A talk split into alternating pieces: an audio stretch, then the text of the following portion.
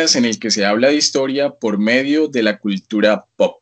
El día de hoy seguimos con ese especial de la segunda temporada acá en el podcast, ese especial de carretazos historiográficos, donde hablamos y nos preguntamos por el oficio del historiador desde las fuentes históricas y las corrientes historiográficas. El día de hoy nos acompaña desde Inglaterra una profesora muy especial para nosotros, profesora de la Universidad de los Andes. Hablamos de la doctora en historia por la Universidad de Oxford, Ana María Otero Cleves. ¿Qué tal, profe? ¿Cómo está? Buenas tardes, días, pero depende de la hora que oigan, Cristian. Buenas tardes. muy feliz de estar acá en el podcast con ustedes y eh, muy contenta de poder estar y participar en estas iniciativas. Mil gracias, mil gracias, profe, por aceptar la invitación. El tema que nos convoca hoy eh, es una corriente, y lo hablábamos ahorita antes de, la grabación, profe, que en lo personal nos parece muy novedosa, ¿no? Hablábamos de que, de que Colombia sigue teniendo un, un, carácter muy positivista en sus investigaciones desde los diferentes departamentos de historia. Hablamos de la historia de las cosas o la historia de la cultura material. Un poco para empezar esta conversación, profe, ¿cómo podríamos definir estas corrientes desde su experiencia y el manejo que le ha dado?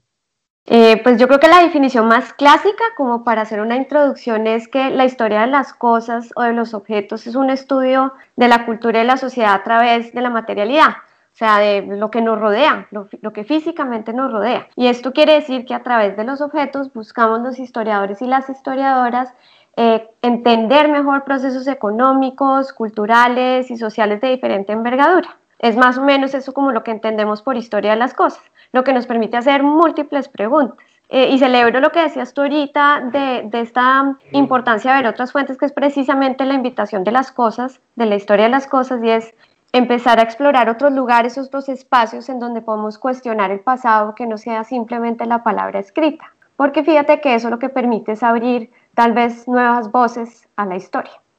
Sí, tota-, totalmente de acuerdo. Eh, creo que sea, hay una restricción muy grande en cuanto a las investigaciones que poco a poco está cambiando, ¿no? Pero sin duda alguna, y lo comentaba ahorita, hablar de historia de las cosas, por ejemplo, en un contexto como lo es el, de nosotros acá en, Bucaramanga, en la UIS, es algo que sonaría disparatado porque no existe la, la posibilidad o quizá las condiciones para realizar este tipo de, investigaciones.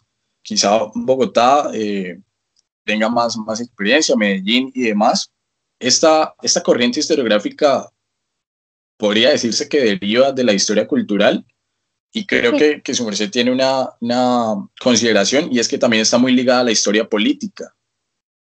De acuerdo, están buenísimas tus dos preguntas. Em, y también tengo que decirte que donde yo estudié mi doctorado era, es una facultad que sigue siendo, yo creo que hasta hoy, bastante también como, eh, podríamos decir, tradicional para ponernos términos. Eh, entonces, la historia de los objetos a veces llega como en un lugar que es difícil de comprender dentro de muchas de las formas tradicionales que se ha escrito historia. Efectivamente, la historia de las cosas eh, en gran parte le adeuda mucho al giro cultural que se da en la década de los 80, que empieza a mirar eh, otros espacios y otras voces, como decía yo, y otros lugares para buscar información eh, sobre procesos culturales en particular. Y vieron las cosas como un punto de entrada muy importante. Debo decir que los historiadores vamos un poquito en la cola de las ciencias sociales en el estudio de la materialidad. ¿Y por qué lo digo? Porque precisamente cuando se da como el boom de esta nueva tendencia historiográfica, em, los historiadores nos volcamos a eh, la antropología, que tenía una experiencia enorme en entender, em, fíjate que no nada más el objeto, o sea, qué es el objeto, sino cómo circula, qué se intercambia, qué significa culturalmente intercambiar un bien. Eh, el ejemplo que yo doy que me parece buenísimo es, eh, por ejemplo, Cristian, si yo estoy en la clínica y tú quieres tener un gesto conmigo para decir que estás preocupado por mí, es muy diferente que tú llegues con un ramo de flores a que tú llegues con los 20 mil pesos que te costó el ramo de flores. ¿Por qué es importante este ejemplo? Pues para que veamos que los objetos transmiten un significado enorme, ¿no? El que tú me des unas flores, yo ya estoy entendiendo lo que estás tratando de transmitir, eh, diferente a que si me das la plata, que seguramente entiendo otra cosa. Entonces, lo que hace la historia cultural es precisamente ver ese lenguaje que hay en el movimiento de la materialidad, en el movimiento de intercambio de todo tipo de objetos. Y por eso eh, un punto importantísimo que hacemos los historiadores es que nos vamos hacia la antropología, que ha tenido por mucho tiempo esta experiencia precisamente en, la cultura material y la arqueología que tiene una metodología eh, ya muy, muy eh, como experta en acercarse a los objetos. Y con tu pregunta, lo que dices de la historia cultural, también hay que adeudarle mucho a la historia del arte. Fíjate que la historia del arte, una de las cosas que hace es que al interpretar las imágenes también empieza a interpretar los objetos que están siendo representados en esas imágenes, lo que nos permite a los historiadores hacer historia de las cosas a pesar de que los objetos desaparezcan, que es otra cosa que es muy linda, porque yo puedo hacer historia de los objetos del siglo XIV a pesar de que el objeto no exista físicamente hoy, porque lo puedo buscar en diferentes representaciones. ¿Eso qué implica? Que la historia de las cosas da mano de fuentes, obviamente, eh, materiales, pero al mismo tiempo trata de buscar la materialidad en otro tipo de fuentes, fotografía, pinturas, incluso fíjate, la literatura del siglo XIX es muy descriptiva en términos de las cosas que la gente llevaba. Entonces la literatura también nos sirve como una fuente para hacer historia de las cosas. Eso es como un, gran como escenario de, donde parte la historiografía. Y a pesar de que te estoy diciendo que esto es como un giro que, tiene fuertemente la historia en los 80, eh, pues ya han pasado unos años a partir de entonces, eh, pero sigue siendo muy, muy novedoso en el espacio latinoamericano y, creo que en el espacio colombiano como tal. Eh, es, es, una historiografía que todavía se siente muy nueva y falta muchísimo trabajo eh, en diferentes épocas. Yo, yo me especializo en el siglo XIX, pero creo que el potencial es gigantesco para, para, pues, para explorar. Es como una puerta abierta que, tiene, que tenemos que seguir como explorando. Totalmente de acuerdo, profe. De, hecho, me hace recordar eh, los comentarios de un, profe, profesor que, que, está acá en la UIS. Él decía que, que el gran problema de, de, la historia como, como disciplina o bueno, como ciencia, según como se quiera entender, porque este debate nunca va a acabar si, si es disciplina o ciencia, decía que, que el corpus teórico de la historia es muy débil y que por eso tiene que recurrir a otras disciplinas o ciencias hermanas como la sociología, la antropología, la arqueología, para tomar prestados términos que le permitan desarrollar sus investigaciones. De acuerdo, yo creo que eso es como, es, es una discusión que me parece súper interesante que hemos tenido siempre los historiadores. Yo recuerdo ahorita que dices, hay un texto muy bonito de un em, historiador norteamericano que se llama William Sewell, que precisamente... Em, postula esta, esta pregunta de la eh, supuesta carencia de teoría en la historia. Y él dice que los historiadores a veces somos como muy tímidos en decir que sí hay tal vez un aporte conceptual, por lo menos en términos, fíjate Cristian, de eh, lo presente que nosotros tenemos, la idea de la temporalidad, que hay diferentes temporalidades, ¿no? Hay algo que la historia sí puede aportar, pero en ese mismo sentido, la historia desde mucho tiempo atrás, y si tú lo ves incluso para la escuela, los anales, eh, más adelante para la historia cultural, ha dado mano eh, de muchos conceptos, yo creo que los transforma de otras ciencias sociales. En particular, la historia de los objetos, te digo que le adeuda además de la antropología también mucho la sociología. Pero también me parece que es como un reto interesantísimo, ¿no? Es este reto no nada más de pensar nuevos temas, sino de buscar nuevas herramientas para poder hablar con otras disciplinas eh, y tener conversaciones interdisciplinarias profundas, ¿no? Sí, precisamente, precisamente ese es, ese es el reto, ¿no? La interdisciplinariedad, que un poco bueno, es que los humanistas, la gran mayoría, por lo menos eh, los que conozca, digamos que podrían pecar de, de golatría y es un poco difícil entablar relaciones de comunicación con otras disciplinas y demás de las ciencias humanas, las ciencias sociales, pero es el camino que, que se debe tomar en aras de, de realizar unas investigaciones, de unos postulados mucho más amplios y que abarquen de forma más totalizante, si bien nunca se va a lograr la totalidad de, entender o comprender un fenómeno o un evento histórico en nuestro, en nuestro caso. Profe, su merced hablaba ahorita que se especializa, que la, la temporalidad en la, que, en la que se ubican sus investigaciones es la del 19. Yo debo decir que estoy enamorado del 19. Me parece un siglo aquí en la historia colombiana muy, eh, muy rico en, en cuanto a coyunturas políticas, o sea, constantes guerras civiles, el tema de los cambios de modelo de organización en el gobierno, pasar de federalismo a un centralismo con la regeneración y demás. Pero ¿por qué ubicar la historia de las cosas, la historia del consumo material en este siglo XIX? ¿Qué tiene de particular y qué le puede aportar? Qué buena pregunta. Uno, debo decirte que no sabes con qué alegría recibo tu comentario que te gusta muchísimo el siglo XIX. Yo que ya tengo unos años más que tú, cuando comencé a explorar el siglo XIX era un siglo que no era muy querido. Y creo que tu generación ha hecho un cambio y un giro de apertura a hacerle nuevas preguntas al siglo XIX y lo que hay son preguntas para, para explorar este siglo. Eh, tan diverso como dices tú, ¿no? Tan complejo al mismo tiempo, pero tiene de todo, o sea, podemos explorar, hay preguntas políticas que todavía podemos hacerle, de cultura que podemos hacerle, incluso una, unas nuevas preguntas sobre la economía del siglo XIX, que incluso los estudios de la cultura material y de consumo ayudan a cuestionar estas visiones que tenemos de los intercambios económicos en el siglo XIX. Eh, en particular, te digo que yo llegué eh, un poco de manera accidental al siglo XIX, eh, y, a mí me gusta mucho contarles la historia a los que hacen investigación em, y arrancan con, bueno, ¿dónde va a buscar la pregunta de investigación? Es que yo comencé a estudiar el siglo XIX a través de la materialidad precisamente porque mi maestría era en historia cultural. Eh, y cuando empecé a mirar, em, yo hice mi maestría, mi maestría en el exterior en Inglaterra, dije, yo creo que hay una influencia enorme de lo inglés en Colombia del siglo XIX.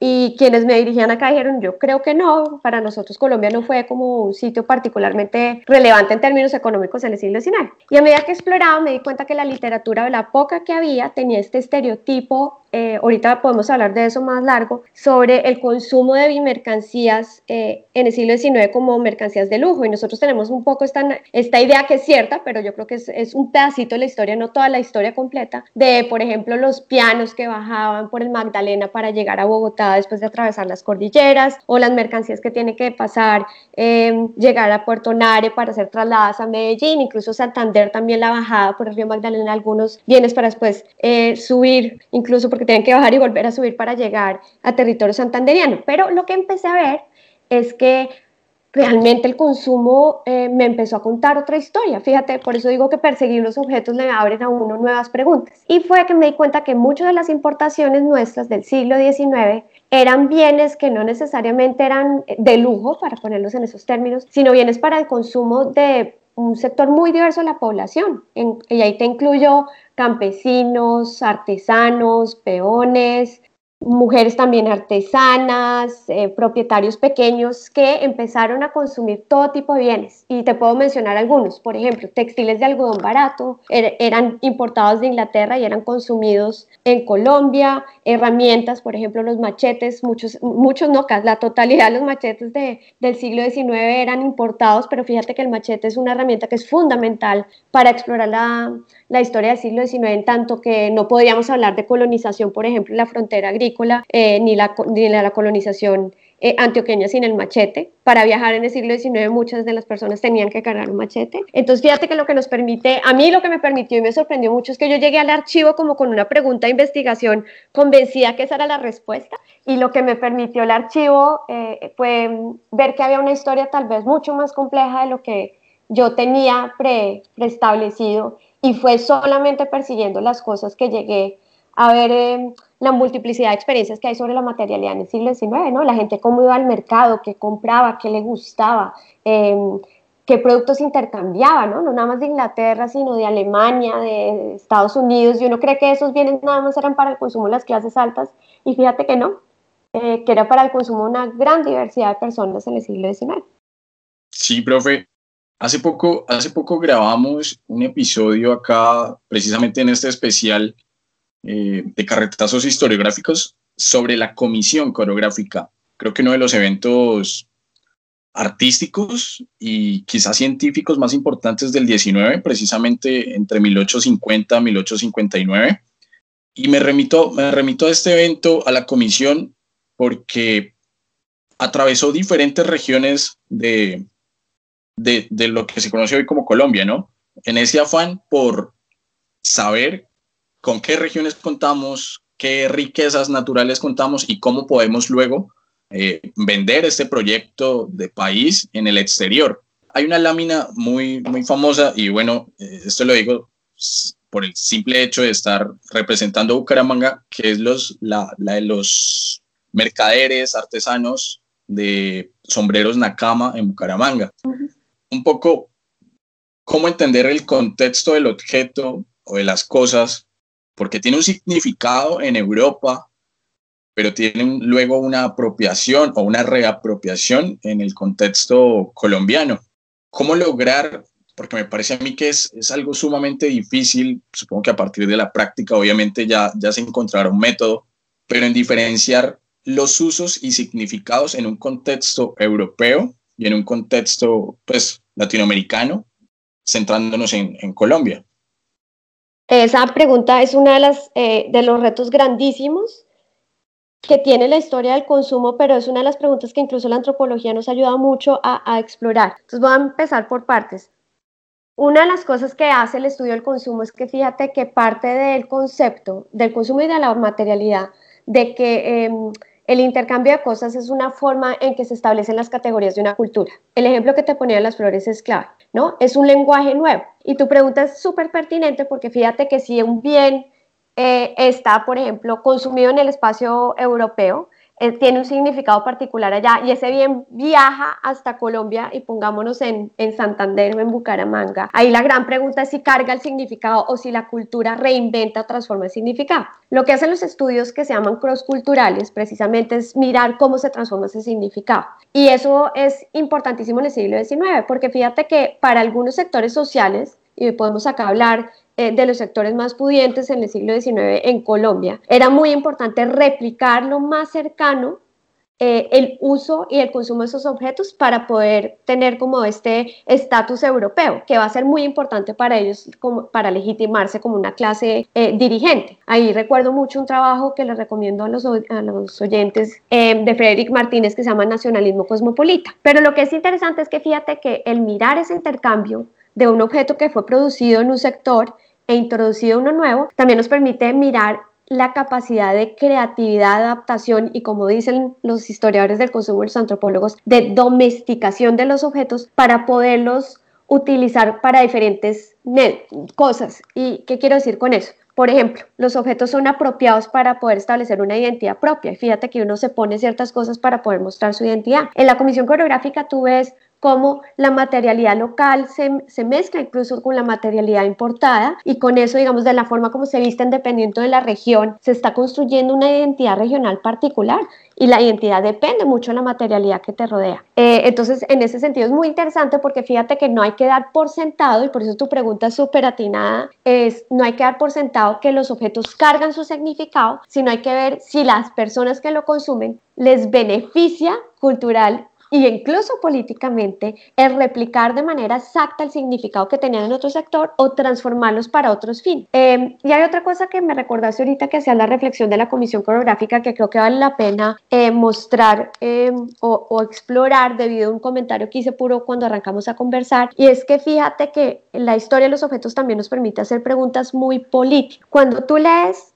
eh, los reportes de la Comisión Coreográfica, incluso los lees paralelamente a Peregrinación de Alfa de Manuel Ancísar o algunos eh, escritos políticos de Florentino González, que también es contemporáneo de la Comisión Coreográfica, ves que a sus ojos el consumir y el que las personas quisieran mayores necesidades o, rodearse de mejores bienes los hacía más deseables como ciudadanos de esta nación que se está construyendo de una manera muy, muy distinta a mitad de siglo. ¿no? Esta nación que le está eh, apostando una economía de exportación a la industria, a, a buscar ciudadanos que son laboriosos, industriosos. Entonces, si tú ves en la comisión, se cuelan también esos ideales de que es deseable que la gente eh, del pueblo se vuelva consumidora, porque para ellos que se vuelva consumidora es un signo de que quieren ser más civilizados. Y en particular eh, para el registro de Santander hay unos registros lindísimos y, recuerdo a Manuel Ancísar diciendo, estas personas son eh,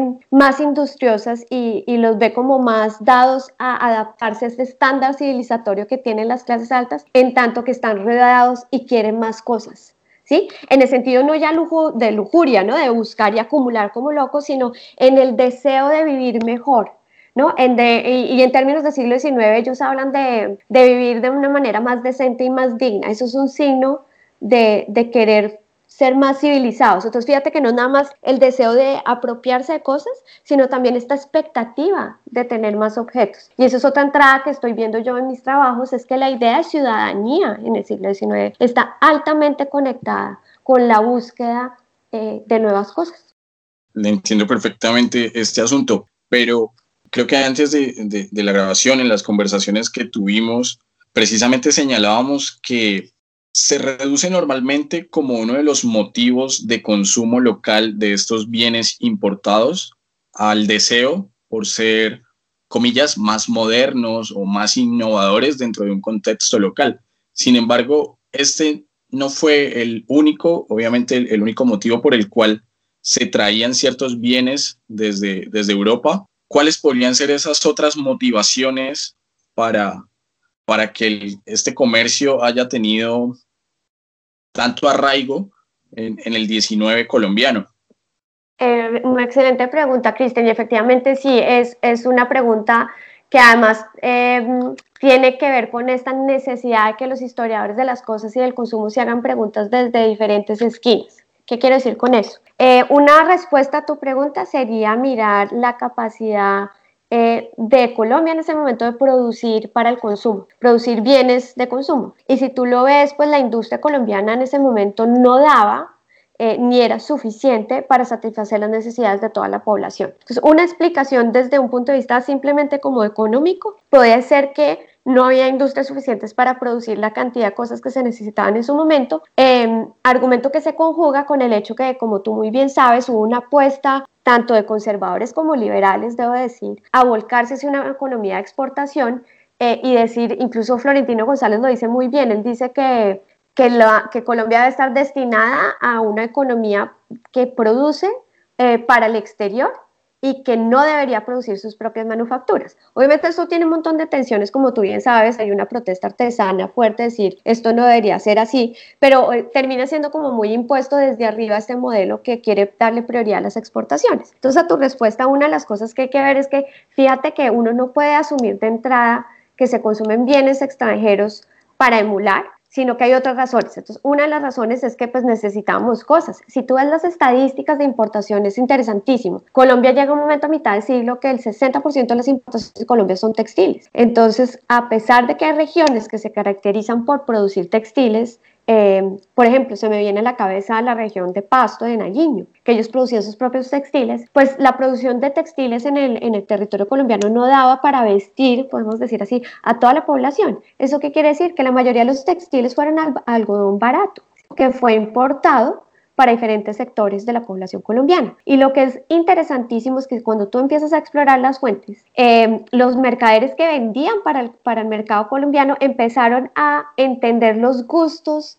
de cada, de cada región. Entonces yo he encontrado fuentes primarias que le, que le dicen a uno, mire, eh, a, a la costa eh, Caribe, mande colores brillantes que a ellos sí les gusta. Pero si va a mandar telas a Bogotá, mande cosas oscuras que ya no se ponen nada de, de, colores vivos. Para el caso de Medellín es como un punto intermedio. Entonces lo que es lindísimo es que incluso, fíjate que desde por ejemplo, Liverpool empiezan a diseñar textiles específicamente destinados para los sectores populares colombianos. Eh, entonces, hay, hay, como unas dinámicas económicas muy particulares. Y yo te podría decir que la respuesta también es eh, de política, de, de, la política económica precisamente porque hubo una apuesta, como te digo yo, de, de de lo, política en su momento. Eh, tú ves la constitución de 1853, es, una constitución que hace una apuesta a liberalizar el comercio y la mano de obra eh, y, y, promover la industria, o sea, eh, está tal cual consagrado en la constitución. ¿Qué quiere decir eso? Pues que la política no va a ser proteccionista hacia el desarrollo de manufacturas en el territorio colombiano,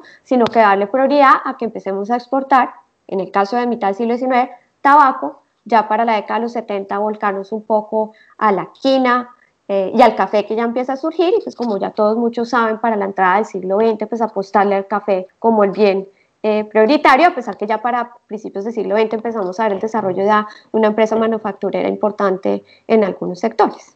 Profe, ahorita, ahorita que merced mencionaba esta, esta suerte de, de, coyunturas entre lo local frente a la, pues, al impacto de, de la llegada de estos bienes extranjeros, me hace recordar un, suceso muy famoso acá en la región, acá en Bucaramanga, eh, precisamente en este siglo XIX del que estamos hablando. Se conoce pues, historiográficamente como los sucesos de la, de la culebra Pico de Oro, en los que pues, un grupo de artesanos locales estaba en oposición al comercio de, alemanes que tenían como dominado el panorama económico acá, acá en Bucaramanga de la mano de Lenguerque eh, y compañía. Un poco, estas coyunturas no eran nuevas, ¿sí? venían de, pues, de vieja data desde el periodo colonial. Precisamente sobre esto, sobre las herencias coloniales, que podríamos decir, se dio la, la independencia, este proceso casi que por accidente que se dio al, al inicio del 19, llegó la independencia y uno podría decir, o quienes no, no están muy cercanos a la historia podrían decir, se cortó de lleno con, con el legado español, pero es algo que perduró aún en el imaginario y en la práctica de los, pues de, en ese momento Nueva Granada, pero pues ahora de lo que conocemos como Colombia. Desprenderse de ese legado español tomó un tiempo porque las instituciones se mantenían, porque el comercio seguía siendo principalmente ligado a España, Sevilla, Cádiz. Ya luego se, se expandió, como bien se menciona con el caso de Inglaterra y pues otras, otras potencias, un poco cuál es el impacto de estas herencias coloniales en el asunto del consumo, porque ya veníamos de una primera apropiación que era de lo español. ¿Cómo se traduce eso ahora con lo inglés, con lo francés? Excelente, es una forma de transmitir un problema grandote del siglo XIX a la materialidad.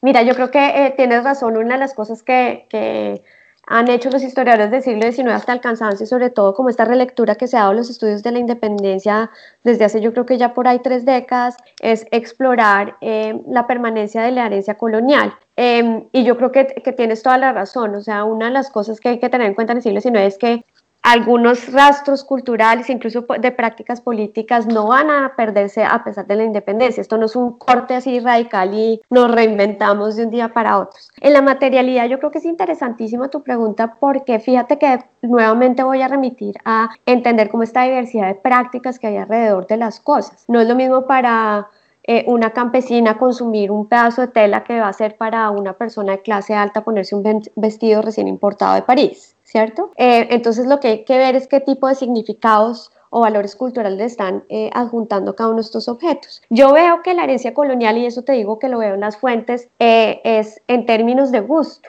Una de las cosas que se quejan muchísimo los comerciantes, yo tengo como cartas, correspondencia de comerciantes eh, ingleses, eh, norteamericanos, en algunos casos eh, franceses, que, que, se quejan a veces de lo conservadores que son los gustos, fíjate, de las mujeres populares colombianas, que quieren, y tengo una cita que es lindísima, es esta persona quiere la misma tela que se puso su abuela y su bisabuela y quiere que su hija y su nieta se pongan la misma tela. Entonces yo creo que parte, fíjate que hay una, podríamos decir, una resistencia al cambio en términos de materialidad, a seguir eh, fomentando su identidad a través de ese consumo, identidad que como tú muy bien dices seguramente viene de un entorno colonial. Eh, el caso más evidente, para ponerte como un caso, ya que estamos hablando de diferentes regiones, cuando tú ves el comportamiento del suroccidente colombiano, mucho lo que sucede es que quieren seguir usando en el siglo XIX los mismos colores, el mismo tipo de telas, en gran parte porque ha habido un intercambio milenario entre eh, tú que eres eh, Ipiales, eh, incluso llegando hasta Popayán, de textiles que se dan en una circulación comercial en el sur, eh, que llevan tiempos atrás y que, y que los definen a ellos como población y por lo tanto no quieren un cambio radical. Y yo creo que ahí se ve la materialidad. Otra de las cosas que, creo que vale la pena mencionar, eh, teniendo en cuenta como tu pregunta sobre la herencia colonial eh, y sobre lo español, no tanto sobre la herencia colonial, sino sobre la referencia española, es que fíjate que también hay una, como transformación de lo que debe ser español a final de siglo, que también es bien recibida por muchos sectores de la población, incluso eh, un sector conservador que ve la recuperación del español como la forma de recuperar el orden en Colombia. Entonces es una forma más no de mantener el statu quo, sino más propositiva. Y eso va a llevar a una recuperación de la literatura española, eh, pero también mucho de las costumbres y de la cultura y la materialidad española. Yo creo que la máxima expresión de ese, de ese deseo del retorno a lo español es sin duda alguna la celebración del centenario de, la independencia, ¿no? Digamos que aquí ya entramos en el siglo, en el siglo XX, en esos primeros años del XX, pero pero es cuando el ambiente político y cultural, digamos que estaba más en boga de recuperar esta herencia española, luego de pues las críticas que hubo en el 19 y precisamente ese afán de desligarse de, lo español, buscando nuevas conexiones con otras, con otras potencias, con otras, sí, con, con otros países que le permitieran una apertura económica mucho más amplia que el, que el mero comercio transatlántico entre Cartagena, Sevilla, Cartagena, Cádiz y demás. Yo tenía una pregunta. Eh, en Colombia hay una particularidad y es que Colombia es un país donde el tema cultural es muy diverso, ¿no? Entonces, precisamente hablamos ahorita del suroccidente colombiano, donde lo indígena es muy importante. Hablamos de un litoral caribe donde, debido al contexto de la esclavitud de la colonia, pues lo negro también es muy relevante. Y una zona andina, o sea, no hablemos de, la Orinoquía y la Amazonía, que España, España no se preocupó tanto por dominar esto, creo que por ejemplo, la, la Orinoquía se la entregó a los, a los jesuitas y demás, y la Amazonía, pues ni se diga. En este contexto, en esta dinámica de Caribe, un Caribe negro, unos Andes eh, con herencia española, que lo hablábamos ahorita, y un suroccidente con, una, eh, con un sustrato indígena todavía muy fuerte, incluso hoy. ¿Cómo cambiaban estas percepciones de consumo material dependiendo de, de, esas particularidades de lo indígena y de lo negro? Mira, yo creo que hay una cosa que es interesante cuando uno persigue las cosas, es que eh, te toca llegar a fuentes primarias em, poquito diferentes y menos políticas en cierto sentido, en que son más prácticas. A mí una de las cosas que me ha interesado mucho, y esto tiene que ver con la pregunta que estás haciendo, es em, esta correspondencia de comerciantes. Eh, que empiezan a tratar de entender a la población colombiana. Eh, si tú lo ves en términos de, de negocio, muchos lo que querían entender era qué les gustaba, en términos también teniendo en cuenta el clima, la raza, la procedencia, y a partir de eso eh, trataban de transformar eh, los productos para satisfacer esas necesidades, que a mí me parece que es, eh, para, para, mí ha sido uno de los hallazgos más satisfactorios de mi investigación, porque uno creía, cuando uno lee algunos historiadores económicos ya de varios años atrás, de tenía yo de esta idea como un poco que nos mandaban lo que sobraba del mercado europeo. Y lo que ve uno en el caso colombiano es que hay una especificidad teniendo en cuenta estas diferencias que tú anotas. Entonces, por ejemplo, eh, saben tienen en consideración la altura, que la altura de los indígenas es tal vez más baja y por lo tanto las telas las mandan cortadas de un largo y de un ancho en particular para que sean eh, mayor apetecidas por esa población. Para, digamos, la costa eh, saben perfectamente que hay ciertas telas que son más livianas, que van a ser mucho mejor recibidas, mientras que para el interior no, y para el interior eh, van a darle pues prioridad a ciertos bienes que favorecen también el clima. Hay una pregunta que creo que está atravesada a tu reflexión y es eh, esta conexión entre raza y consumo y geografía. Podríamos decir que también es una pregunta que atraviesa muchos de los estudios de la Comisión Coreográfica. Cuando yo arranqué a, estudiar este tema me di cuenta, eh, Cristian, y fíjate que esto me pareció también una sorpresa, que cuando se dio el proceso de independencia, o sea, parémonos en la década de 1820, eh, muchos eh, desde diferentes esquinas, y esto te digo que desde Filadelfia, en Estados Unidos recién independizada, en Londres y en París, los diplomáticos eh, y quienes tenían intereses comerciales empezaron a preguntarse, ¿será que esta gente que nosotros vemos como no civilizada eh, va a consumir. Y ahí se dio una pregunta lindísima que era, ¿será que estos sectores indígenas que ellos veían como no lo suficientemente civilizados van a consumir? Y al mismo tiempo también las poblaciones negras del Caribe. Y la respuesta de algunos eh, en su momento fue sí, eh, y también porque veían que el hecho de que quisieran consumir y que se quisieran incorporar en el comercio era una garantía para su civilización. Acudían, entre otras, a, a un texto muy bonito de Rousseau que hablaba que el comercio generaba unas buenas eh, costumbres, eh, sensibilizaba a la gente, la volvía más pacífica y con ese argumento eh, vieron que había un potencial en abrir mercado. Entonces fíjate que si hay, esa consideración está atravesada y tú la ves como transformándose a lo largo que avanzando el siglo XIX, pero al mismo tiempo porque están viendo que, la gente quiera ser más em, ver, pues, cuidarse, más ser más limpia, ser más decente, pues está todas estas ideas de consumo eh, que por lo tanto van a obviamente tener una diferenciación entre esta población indígena, el suroccidente colombiano, eh, la que podemos hablar de mestiza en el sector andino y, y, la más, digamos, afrocolombiana, afrocaribeña que se dan en el Caribe. Obviamente a cada uno le van a llegar bienes distintos, no nada más por el clima, sino por pues, las conexiones y el acceso y la facilidad que tenían de acceso a ciertos lugares de ciertos países. Profe, una, pregunta obligada en, en este contexto del 19, donde, donde algunos autores han, han, mencionado que la geografía fue la gran, o bueno, la gran o una de las grandes determinantes del desarrollo regional, comprendiendo que, bueno, Colombia aún hoy es, es un país de regiones y más en, en, el 19 donde estuvo o se dio, mejor dicho, el proyecto federal, es el tema de los transportes, porque digamos que el rastreo de, de la llegada de, de, estos bienes hasta puertos como el de Cartagena podría señalarse como muy sencilla y tradicional, porque es algo que ya se venía haciendo desde la colonia. Pero las redes de comunicación, las vías, entendiendo que en el 19 el, el río Magdalena seguía siendo la, la, principal arteria de transporte del país, con, con los barcos de vapor y demás, y todo el tema de, bueno, las trochas, las mulas subiendo desde Honda hasta Bogotá, y lo que mencionaba hace un rato, por ejemplo, Puerto Nare que, con Medellín. Eh, entonces, ¿cuál es el impacto de la, de la geografía y, y específicamente del transporte, que era muy difícil en esta, en esta historia de las cosas, en esta historia del consumo?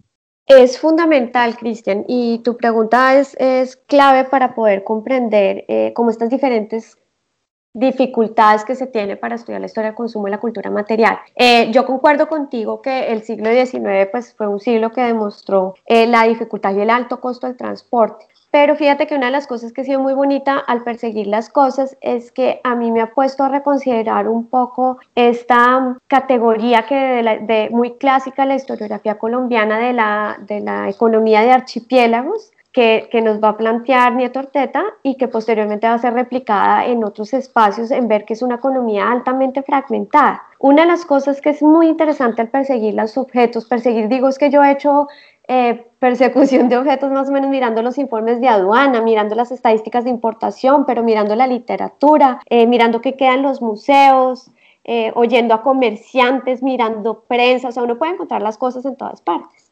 y una de las de las lecturas que yo he hecho más recientes es que fíjate que estas limitaciones que son súper reales y que yo no las niego, eh, no evitaban que hubiera una circulación tal vez un poco mayor de lo que hemos querido reconocer hasta hoy los historiadores. Incluso, Cristian, eh, una de las reflexiones que tú hiciste sobre la Comisión Coreográfica también nos ayuda a llegar a, conclusiones algo similares. Eh, la Comisión Coreográfica tiene unos informes que dice cómo funcionaba el, el, comercio regional y si tú lo miras ya con detalle, una de las cosas que demuestra el mismo CODASI en sus informes es que la economía regional e interregional era, a pesar de todas estas dificultades bastante fluida. Y eso nos lleva tal vez a, reconocer eh, que sigue siendo muy difícil comerciar, que los altos costos eh, para mandar mercancías obviamente eran enormes, pero eso no evitaba que las cosas llegaran incluso a, sectores que nosotros antes habíamos creído que nunca hubiera llegado una cosa extranjera. Te lo digo porque yo tengo incluso... Em, algunos datos de, tenderos, por ejemplo, en, en Túqueres, que tenían correspondencia directa con casas comerciantes en Nueva York, eh, que intercambiaban fotos para poder presentarse, que me parece lindísimo,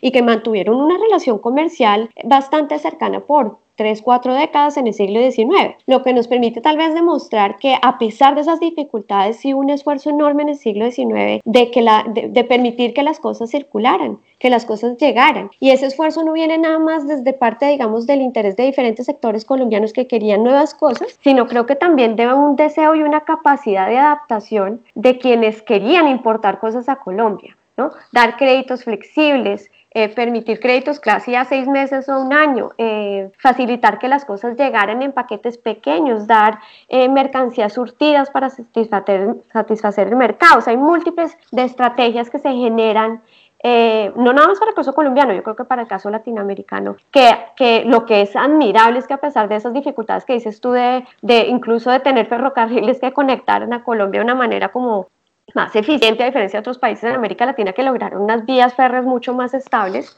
eh, y más largas, podemos decir. A pesar de todas esas dificultades, el comercio nos muestra y la circulación de objetos nos muestra eh, unas redes de intercambio tal vez que no habíamos visto antes o, que no se hacían tan visibles, pero que al perseguir las cosas se nos están empezando a mostrar de manera un poco tenue, pero tal vez si las seguimos persiguiendo nos ayuda un poquito yo creo que no a sacar la tesis de que Colombia fue un país que tuvo unas dificultades enormes en, en, el intercambio, pero sí tal vez en reconocer que a pesar de estas dificultades hubo un intercambio mucho más fluido, mucho más diverso, mucho más complejo que lo, lo que la literatura nos ha permitido observar hasta hoy.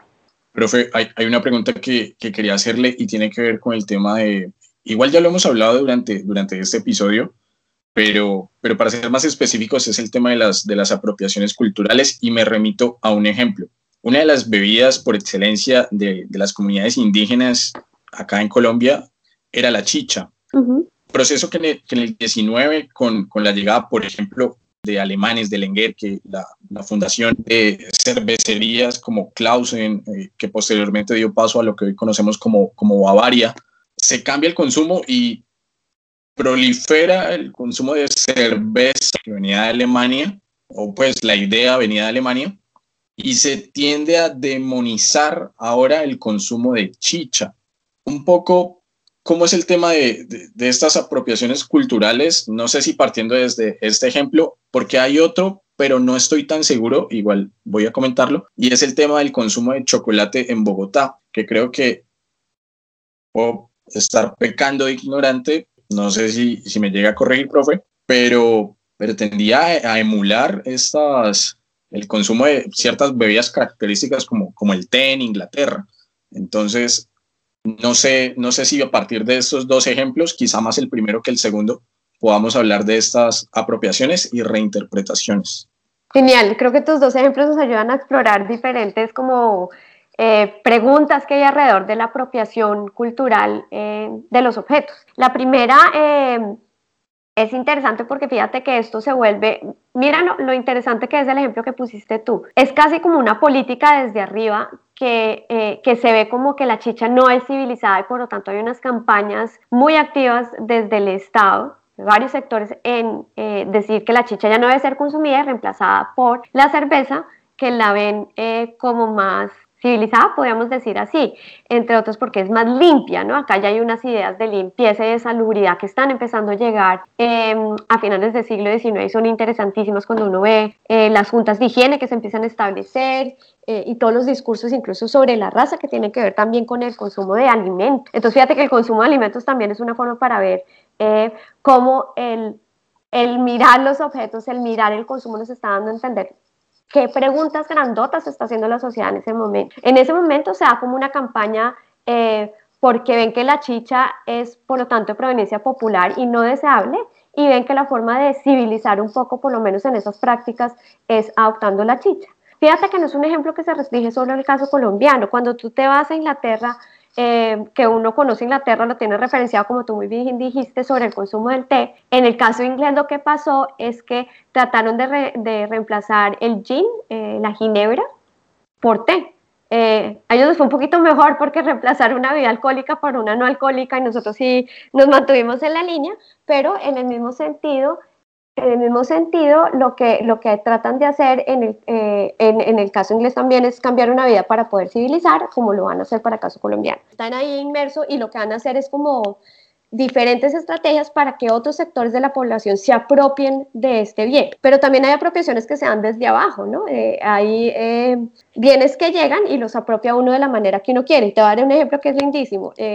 Tal vez a ti no te tocó, pero nuestras abuelas consumían agua de Florida, que era una colonia eh, que se importaba eh, desde Estados Unidos. Y una de las cosas que yo he visto en las fuentes primarias es que el agua de Florida, a pesar de que se produce en Estados Unidos para hacer Colombia, colonia, perdón, en el caso colombiano se empieza a usar para muchas cosas. Las comunidades indígenas las usan para hacer eh, rituales. Eh, algunas personas lo que hacen es que usan la colonia, después usan el envase para empezar a hacerle floreros a las vírgenes, se empieza a adaptar de una manera diferente. Entonces, a mí lo que me gusta de los estudios del consumo es que fíjate que tiene esta capacidad de la creatividad desde abajo, de ser resistentes a, usted me está diciendo que se usa de una manera, pero yo lo voy a usar de una manera distinta. Y em, en el caso tuyo de, la, de, las bebidas, acá les hago una recomendación eh, que a mí me parece lindísima. Hay un texto de José María Vergara y Vergara que se llama Las Tres Tazas y es como una crítica sarcástica a esta tendencia de, la, de los capitalinos a que quieren consumir lo que está en última moda y precisamente hace esa referencia a la taza de té, a la taza de chocolate y a la taza de café. Y la burla un poco es, miren, ustedes que quieren abandonar la taza de chocolate precisamente porque los recuerda la herencia, herencia colonial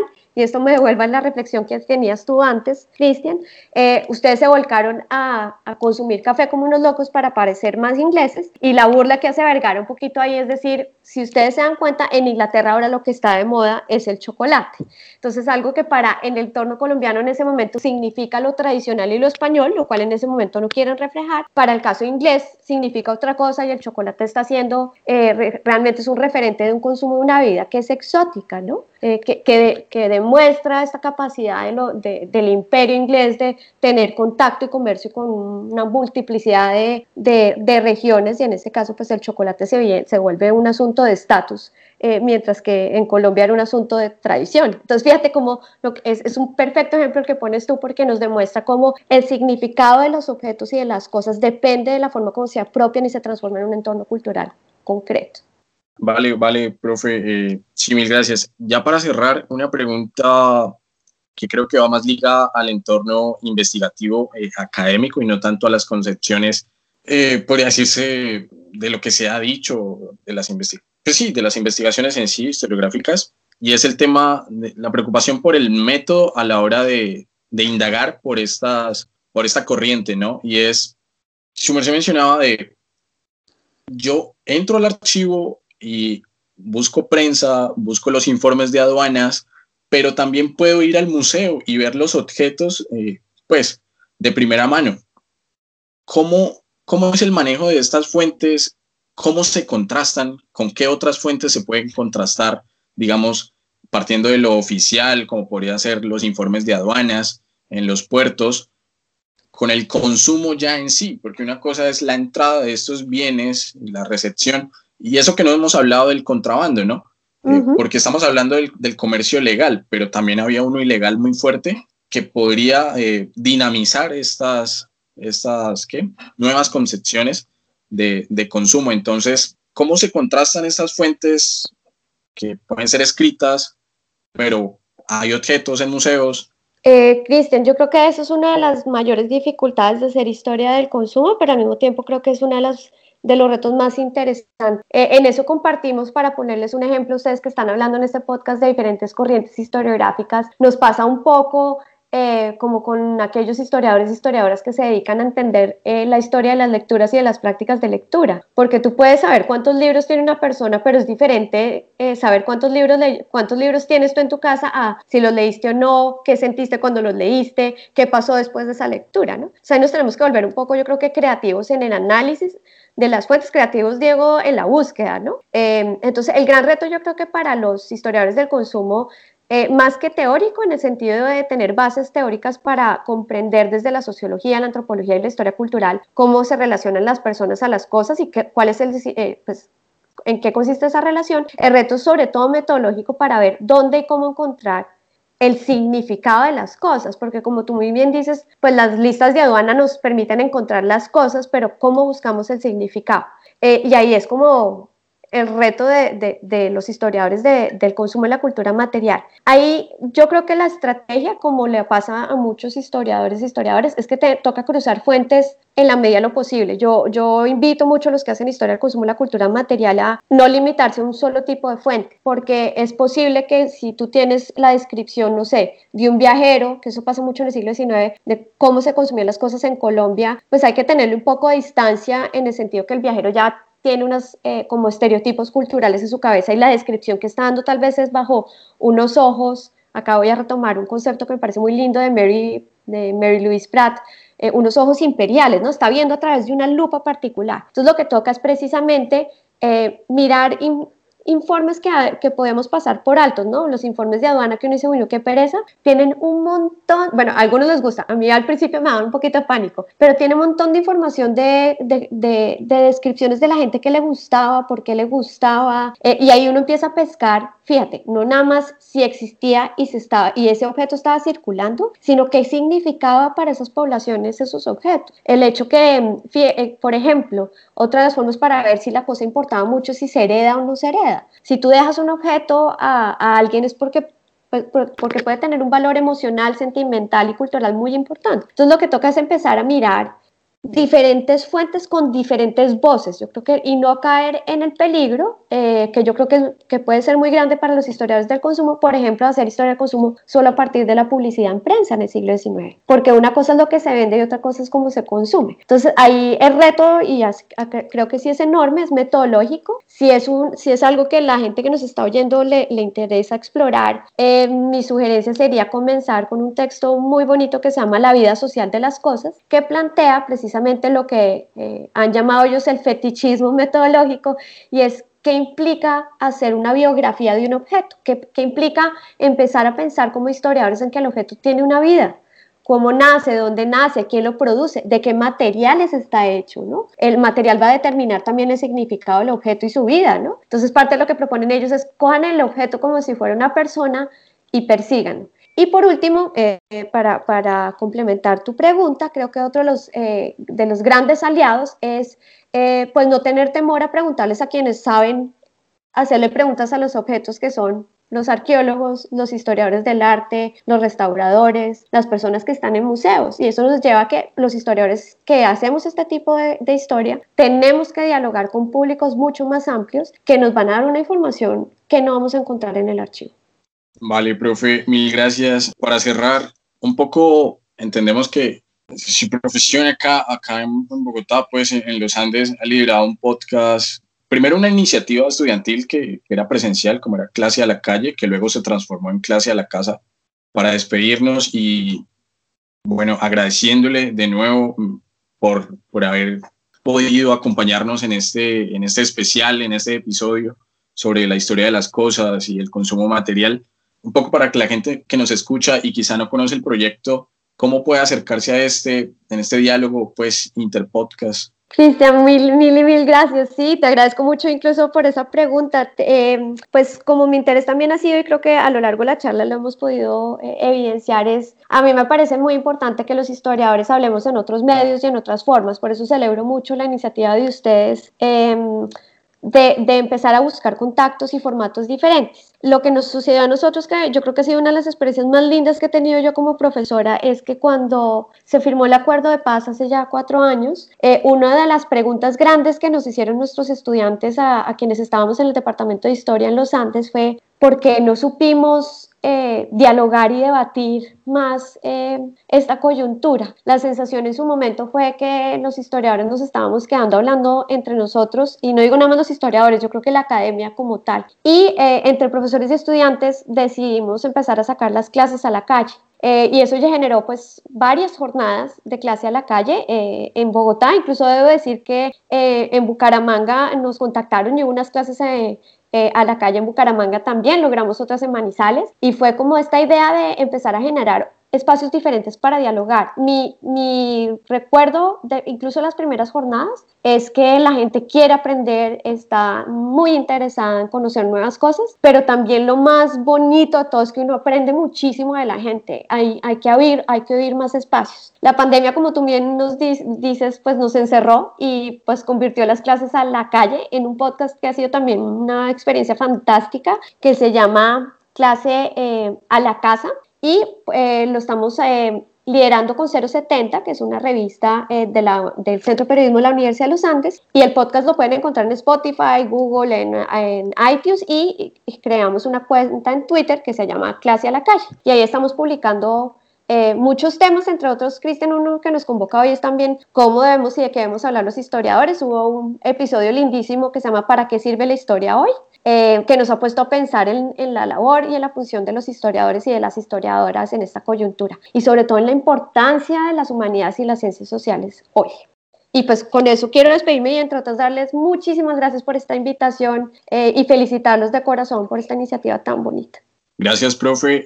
Agradecerle a su merced por, por la participación, por esta conversación bastante esclarecedora sobre estos nuevos panoramas de la historiografía, no solamente nacional, supongo que esto se está replicando en, otros países en Latinoamérica, estas nuevas corrientes. Nos acompañó en el, día de hoy la doctora en historia Ana María Otero, profesora de la Universidad de los Andes. Un placer tenerla acá en Pura Carreta. Esperamos que esta no sea la, la única colaboración, la única charla que, que, tengamos, sino que más adelante podamos replicar y tener otro tipo de conversaciones acá en el podcast. Invitadísimos todos quienes nos están escuchando a seguir clase a la casa y esperamos que en algunos meses, cuando el contexto de la pandemia esté más controlado y quizá exista una vacuna efectiva, pues clase a la calle, no solo en Bogotá, sino en otras ciudades del país, pueda volver. Entonces, nada, profe, mil gracias y, y así despedimos este episodio acá en Pura Carreta. Mil gracias.